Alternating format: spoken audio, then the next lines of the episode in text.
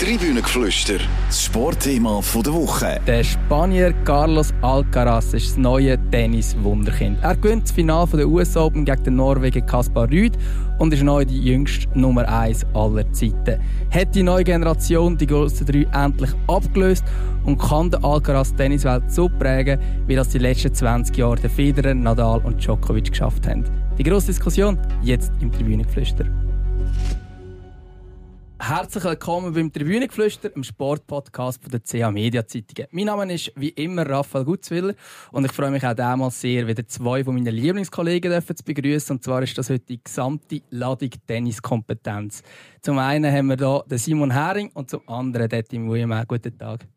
Hallo zusammen. Hallo miteinander.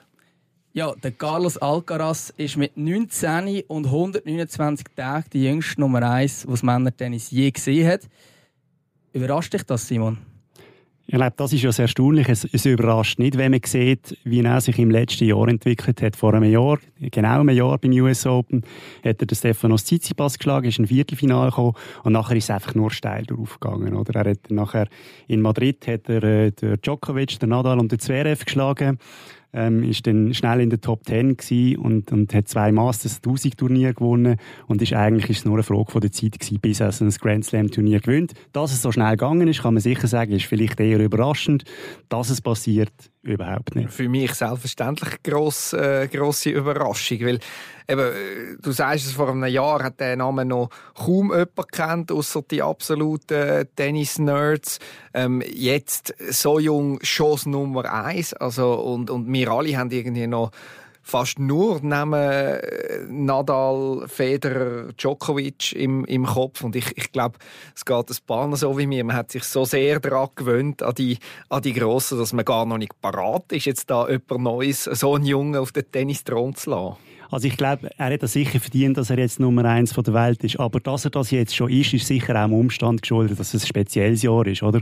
Man muss sehen, der Novak Djokovic, der die letzte Dekade dominiert hat wie kein anderer, hat zwei Grand Slam Turniere gar nicht dürfen spielen. Wegen der Impfung, die fehlt, oder? Australian Open, jetzt US Open, wo er im Vorjahr Finalist war, 1200 Punkte weg ähm, Australian Open 2000 Punkte weg als, als Titelverteidiger. Er hat Wimbledon gewonnen, 2000 Punkte, hat es aber keine gegeben, weil äh, Russen und Belarussen ausgeschlossen sind von diesem Turnier.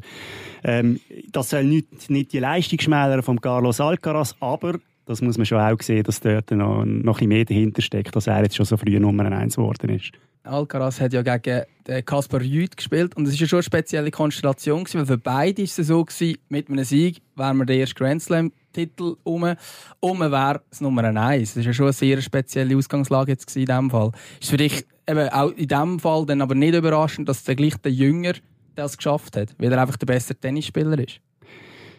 Ähm, wie du es richtig sagst, das hat es zum ersten Mal gegeben, dass in einem Grand Slam Turnier ähm, der erste Sieger nachher auch gerade Nummer 1 geworden ist. Also das war ein Novum. Gewesen.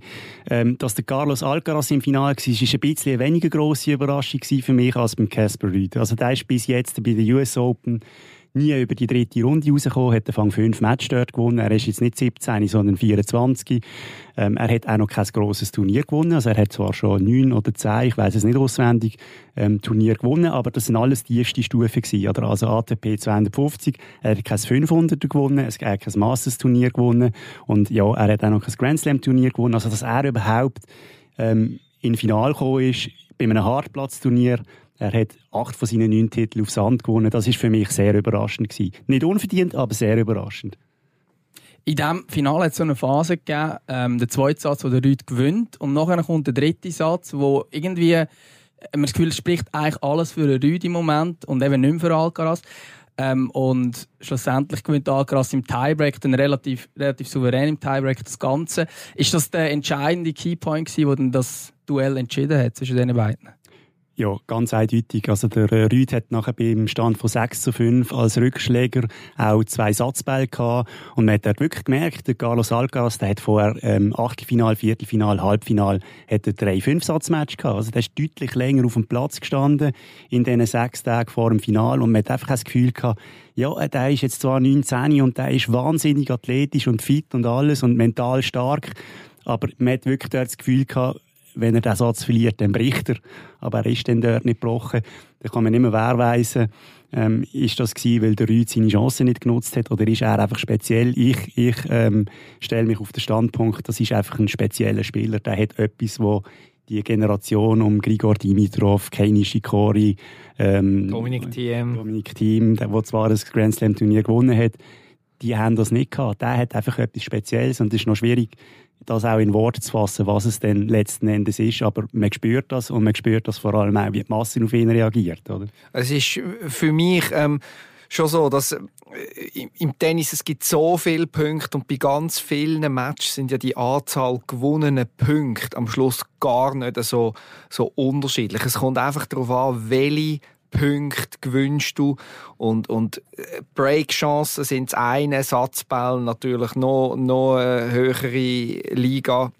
Matchspiel sowieso, aber wenn du, wenn du dort im wichtigsten Moment vom Match mental so gut bist, dass du eben dann die, äh, am Maximum bist von deiner Leistung, äh, das zeichnet die, die ganz Grossen aus. Und das ist ja das ist jetzt keine Weltneuheit, wenn ich, wenn ich sage, dass das äh, Generation Federer, Nadal, Djokovic, dass es das war, was sie, was sie auszeichnet haben. Und ja, man hat das, das habe ich schon beobachtet, teils in mit dem Alcaraz in früheren Turnieren, wo er zwar noch nicht, noch nicht zum ganz grossen Coup ausgeholt hat, aber er hat schon dort in dem Spiel gegen den Grossen gegen die Grossen ähm, nicht zurückgescheut davor, ähm, in wichtigen Punkten auch spezielle Sachen zu machen. Ähm, jetzt hat er das das erste Mal bestätigt in einem, in einem Final, in einem grossen Moment auch, auch zu heben, mental stark zu sein und ich bin, ich bin überzeugt, da werden wir noch noch ganz viele solche Momente erleben mit ihm, wo das ähnlich ist. Ja, ist jetzt ganz speziell dass, oder interessant, dass du das sagst. Ähm, ich sage immer, Tennis ist eigentlich äh, ist kein Spiel von den Sieger, sondern von den Verlierer. Und zwar einfach, weil ähm, in der Regel, der, wo, wenn du 51 Prozent von deinen Ballwechsel gewinnst, dann gewinnst du den Match und du bist Nummer eins von der Welt. Aber was heißt, du gewinnst 51 Prozent von den Ballwechsel? Das heißt, fast die Hälfte von den anderen Ballwechsel verlierst du, oder? Und, und wie ähm, gehst du mit dem genau, um? erstens mal, wie gehst du mit dem um? Und zweitens mal, eben, dann ist dann halt entscheidend, welchen Ballwechsel gewünscht, oder?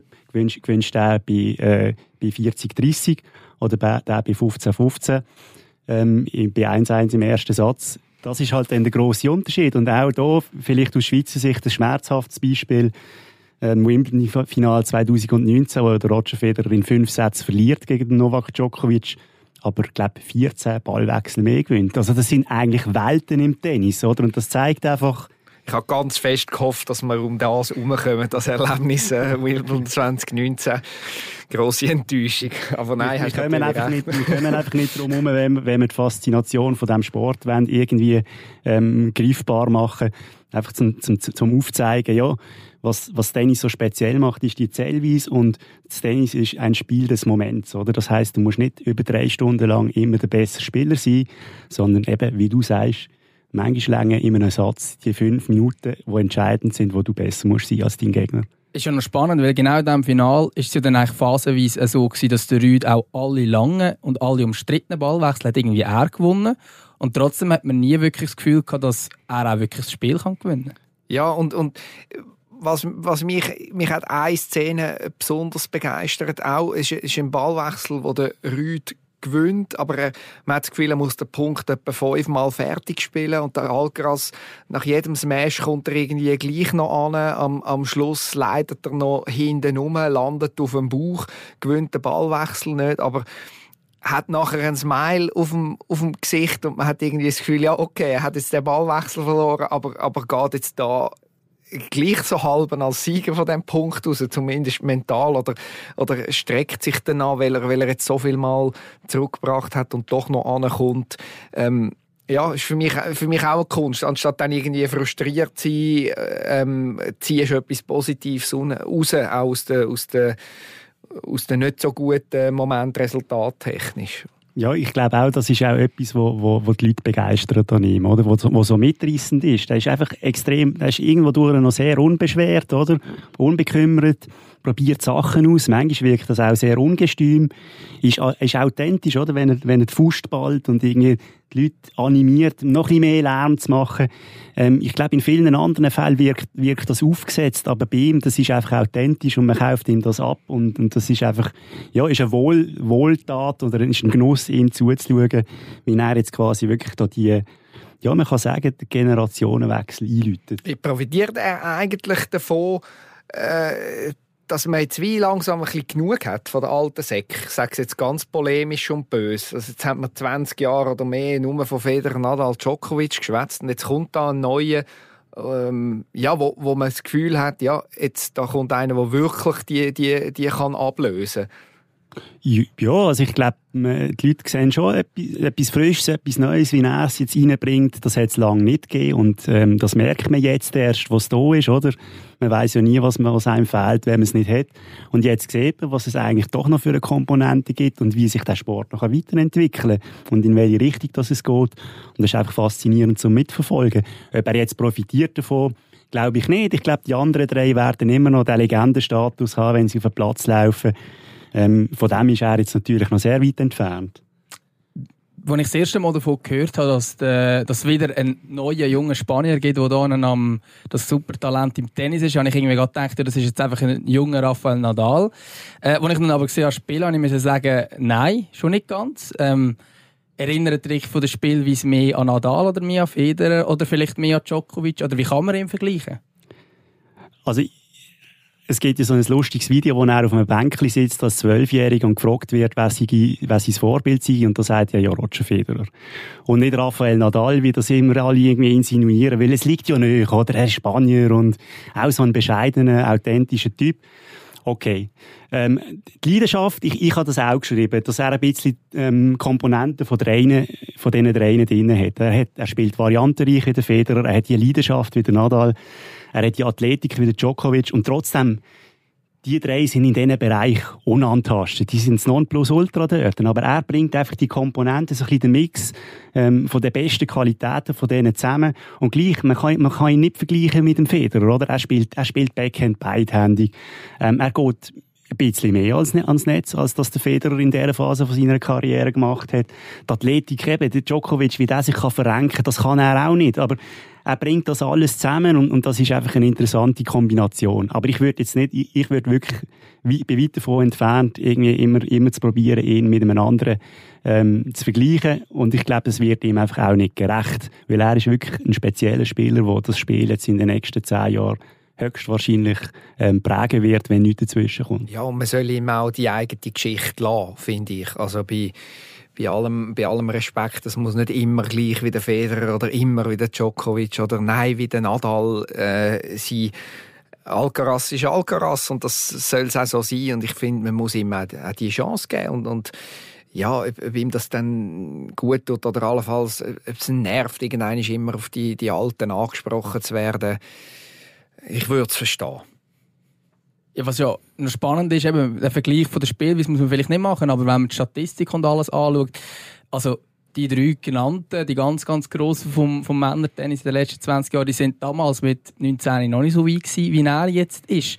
Wie ist das möglich, dass ein Teenager plötzlich Nummer eins im Männertennis ist und eben sogar besser ist als die drei, die wir gemeint haben, die werden äh, für, für Jahrzehnte die besten Tennisspieler sein, die wir je erleben? Also erstens muss ich mal sagen, bei dem ganzen Hype, wo ich auch gerne mit einstimme, ich finde das eine faszinierende Geschichte, muss man schon sagen, das ist jetzt der, ich glaube, sein sechster Turniersieg, sein erster Grand Slam-Titel, da sind dann die anderen noch sehr weit weg. Ähm, also er ist noch sehr weit davon weg, eine Legende vom Spiel zu sein. Ähm, ja, aber gleich, das kann passieren, dass er das, ich glaube auch, dass er das Tennis wird prägen in den nächsten zehn Jahren. In welchem Maß, das, das bleibt noch abzuwarten. Ja, wenn wir vielleicht noch kurz über die drei oder die drei grossen reden, oder? Was ist eigentlich mit denen los? Wieso sind die jetzt eben momentan äh, nicht ganz oben zu finden, sowohl in der Weltrangliste als auch wenn es um Turniersieg geht? Ja, ich glaube, beim, beim Novak Djokovic ist es ja relativ offensichtlich. Also es ist ein, ein Jahr, wo man, glaube nicht mehr so schnell vergisst. Ähm, ich nenne es jetzt Theater, Impftheater, angefangen mit, mit Australien in dem Jahr, wo er äh, nicht hat dürfen einreisen, ergo nicht hat dürfen spielen. ähm, ist glaube weltweit ähm, die fast die, ja, die dominierende Figur gewesen. Er hat Schlagzeilen überall geprägt. Da haben wir noch noch keinen Krieg gehabt, noch kein, sage jetzt noch kein wichtigere äh, Problem, was um Leben und Tod geht, sondern es ist ein, ja, rund um Corona natürlich seine äh, ja, wie, wie soll man es, äh, seine Sturheit, man muss es so nennen, ich würde es gerne auch noch dezidierter sagen, ich lasse es jetzt, ähm, ist auch jetzt wieder, wieder nicht dabei. Und das ist, ja, also, darum, Djokovic hat ein Jahr hinter sich, wo, wo man irgendwie gar nicht richtig kann einschätzen und, und zählen, ten, tennismäßig, was auf dem, auf dem Platz ist. Nadal faszinierend für mich, äh, zweimal Grand Slam gewonnen wieder äh, das Jahr. Ähm, jetzt ist er, glaube körperlich schon Tribut zollt an dem US Open, hat man, hat man gesehen.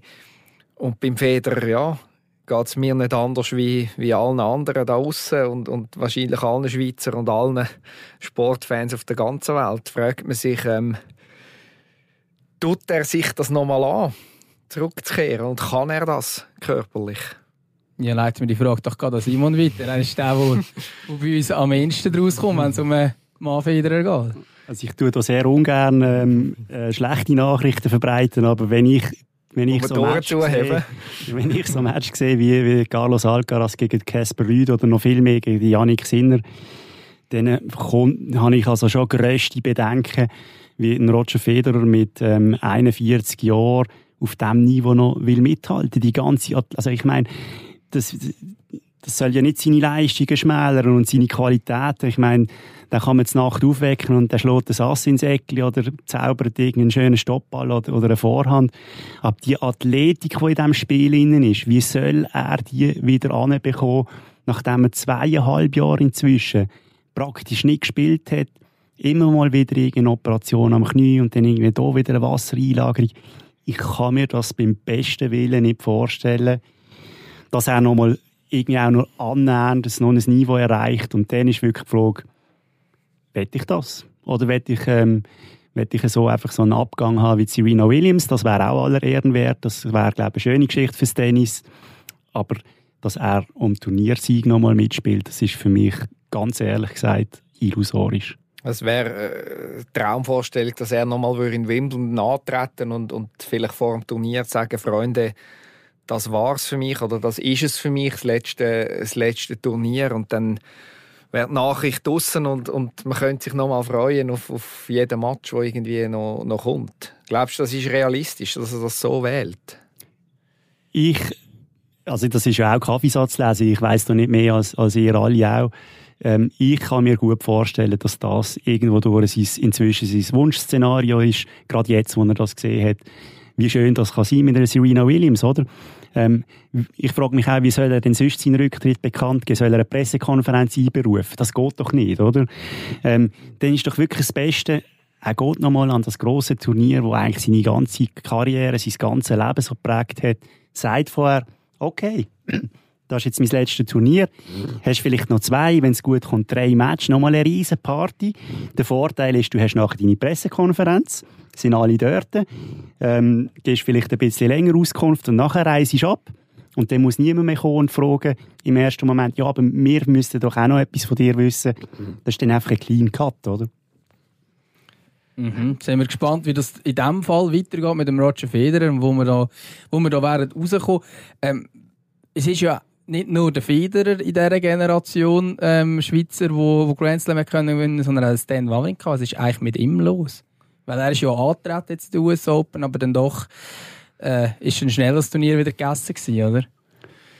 Ja, ich sehe bei ihm die Situation ähnlich ähm, schwierig. Also höchster Respekt, dass er es nochmal zurückgeschafft hat auf das Niveau, dass er nochmal auf diesen Platz, ich meine, ja, einmal einen Satz dort gewinnen im Hauptfeld von einem Grand Slam Turnier, das ähm, da gehört dann vieles dazu, oder? Und dann gerade mit dem, was er durchgemacht hat, mit diesen Knieoperationen, ähm, also wirklich Hut ab, aber ich glaube, es lenkt einfach nicht mehr. Es lenkt nicht mehr für, für irgendwie zwei, drei Matches zu gewinnen.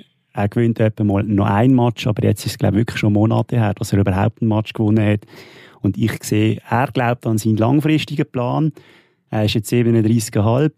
Ich sehe keine Verbesserung in den letzten Monaten, eher das Gegenteil ist der Fall. Also ich sehe dort keine gute Perspektive darauf, dass er dort nochmal den Anschluss schafft.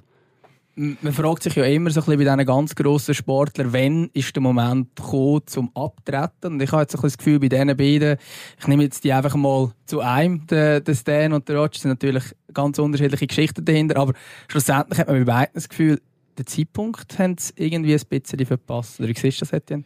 Ja, ich, ich würde es ein bisschen differenzieren. Ähm, es heisst ja, ich bleibe jetzt nochmal beim Federer, werden Vergleich gezogen mit dem Tom Brady, wo jetzt Irrtum vorbehalten 45, 46 ist, äh, Jahr für Jahr doch noch irgendwie äh, nochmal einen, einen, einen Vertrag unterschreibt. Wahrscheinlich der beste Quarterback in der NFL von der, von der Geschichte. Und da heißt ja, die Legenden sollen doch dürfen. Äh, es hat das Spiel hat keine Altersgrenze quasi und überhaupt, aber ich finde, im Tennis ist es einfach ganz etwas anderes. Also das sehen auch wir Hobbyspieler auf dem, auf dem Platz. Also ich bin noch ein paar Jahre von 40 entfernt, aber ich träume jetzt schon davon, nochmal einen Körper können zu haben, wie mit 18, 20 oder auch 25. Ähm, ist einfach nicht der Fall und das macht, die Athletik ist so ein grosser Teil vom, vom Tennis, das kann man einfach nicht vergleichen mit mit anderen Sachen. Nichtsdestotrotz ähm, Hut ab vom Roger Federer, wenn er, wenn er weiterhin alles macht und sagt, ich habe Spaß auf dem, auf dem Platz, warum sollte ich aufhören, warum sollte ich nicht weiter noch etwas machen, was, was mir Spaß macht.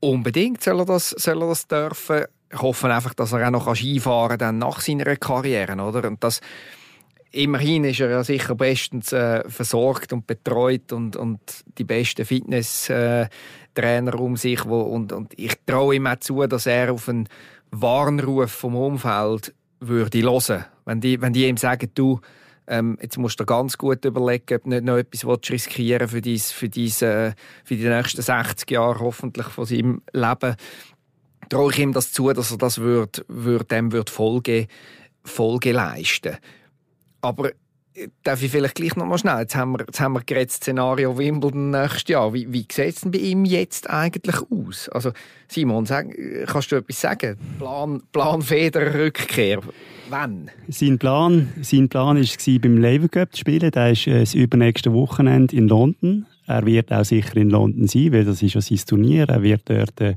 ähm, den Medien zur Verfügung stehen. Aber es gibt doch deutliche Anzeichen, dass er dort äh, vielleicht nur ein Doppel wird spielen oder vielleicht sogar gar nicht. Und dass auch fraglich ist, was das für Basel bedeutet. Und ähm, aus seinem Umfeld hört man auch, ja, wenn er dann in Basel auch nicht kann spielen kann, ja, also für was bereitet er sich denn überhaupt noch vor? Also, ähm, die Anzeichen verdichten sich schon, dass die Karriere jetzt doch langsam irgendwo am Ende zugeht. Das geht sie natürlich schleichend schon länger, aber jetzt in einer Art und Weise, wo man dann auch wirklich damit kann rechnen kann, dass dann irgendwann mal auch etwas offiziell wird werden. Es ist natürlich immer spannend, über Roger Federer zu reden. Ich glaube, da könnten wir äh, auch noch eine eigene Podcast-Folge zu diesem Thema machen. Oder das kann man jederzeit wieder machen. Ich würde aber gerne noch ein bisschen auf die US Open kommen. Und zwar ähm, auch noch anschauen, was bei den Frauen passiert ist. Jetzt hat äh, Polin Igas Viatek den Titel geholt. Und sie ist ja eigentlich die neue Dominatorin vom Frauentennis, wo einfach im Final jeden Satz für sich auch kann entscheiden kann. Was zeichnet sie aus? Ja, einfach, also spielerisch klasse, natürlich die Athletik, wo weit überdurchschnittlich ist für die Frauen, ähm, und auch das Mentale, das hat sie sich aber auch erarbeitet jetzt in den letzten Monaten, wo sie gewonnen hat. Und wie du sagst, das, im Frauentennis hat es in den letzten Jahren, oder sogar zum Sagen in den letzten Jahrzehnten, hat es eine gewisse Beliebigkeit gegeben, oder? Da hat Grand Slam-Siegerinnen gegeben, wie eine Sophia Kenin, wie eine äh, Emma Raducanu, wie eine ähm, Bianca Andrescu, die so One-Hit-Wonder sind. Ähm, und jetzt gibt es zum ersten Mal seit der Angelique Kerber 2016 äh, eine Frau, die im gleichen Jahr zwei Grand Slam Turniere gewinnt. Und ähm, sie hat das Jahr wirklich dominiert, wie das letzte Mal äh, Serena Williams ein Jahr dominiert hat, 2014, als erste topgesetzte das US Open gewonnen, ähm, als erste Frau innerhalb von einem Jahr sieben Titel gewonnen. Also das ist einfach, und das ist auch wohltuend fürs Frauentennis, dass jetzt da irgendwie wieder eine gewisse Hierarchie entsteht Und trotz allem sind noch ganz viele andere da, die die Turniere können gewinnen. Also das ist, wir sind da noch sehr weit von der äh, Hegemonie ähm, entfernt, wie es in de, bei den Männern geht mit denen, mit denen Big Three. Also das ist eigentlich, das Frauentennis ist eigentlich viel spannender als Männertennis im Moment. Warum, warum ist das eigentlich so, dass das bei den Männern ähm, irgendwie sich dann die einen, einen durchsetzen und dann die einfach gefühlt alles gewinnen und bei den Frauen nicht? Kann man das auch irgendetwas im Fest machen? Boah, schwierige Frage. Also ich glaube, ich glaube, die Antwort hat drei, hat drei, äh, drei Namen. Roger Federer, Novak Djokovic und Rafael Nadal. Das sind einfach Ausnahmeerscheinungen in diesem Sport. Ähm, über Geschlechtergrenzen hinaus natürlich. Ähm, was es so in dieser Form noch nie gegeben hat, dass die auch noch einigermaßen in der gleichen Generation sind und, und es ist also sehr fraglich, ob es das wieder mal wird geben in absehbarer Zeit. Die Vermutung liegt nahe, dass das eher nicht der Fall ist. Und darum kann man einfach sagen, ja, ich glaube, es gibt keinen Grund. Das ist einfach eine Laune des Schicksals gewesen, dass da drei absolute Ausnahmeathleten auf den Plan treten sind und die dann nachher einfach auch noch in, in der gleichen Epoche gespielt haben.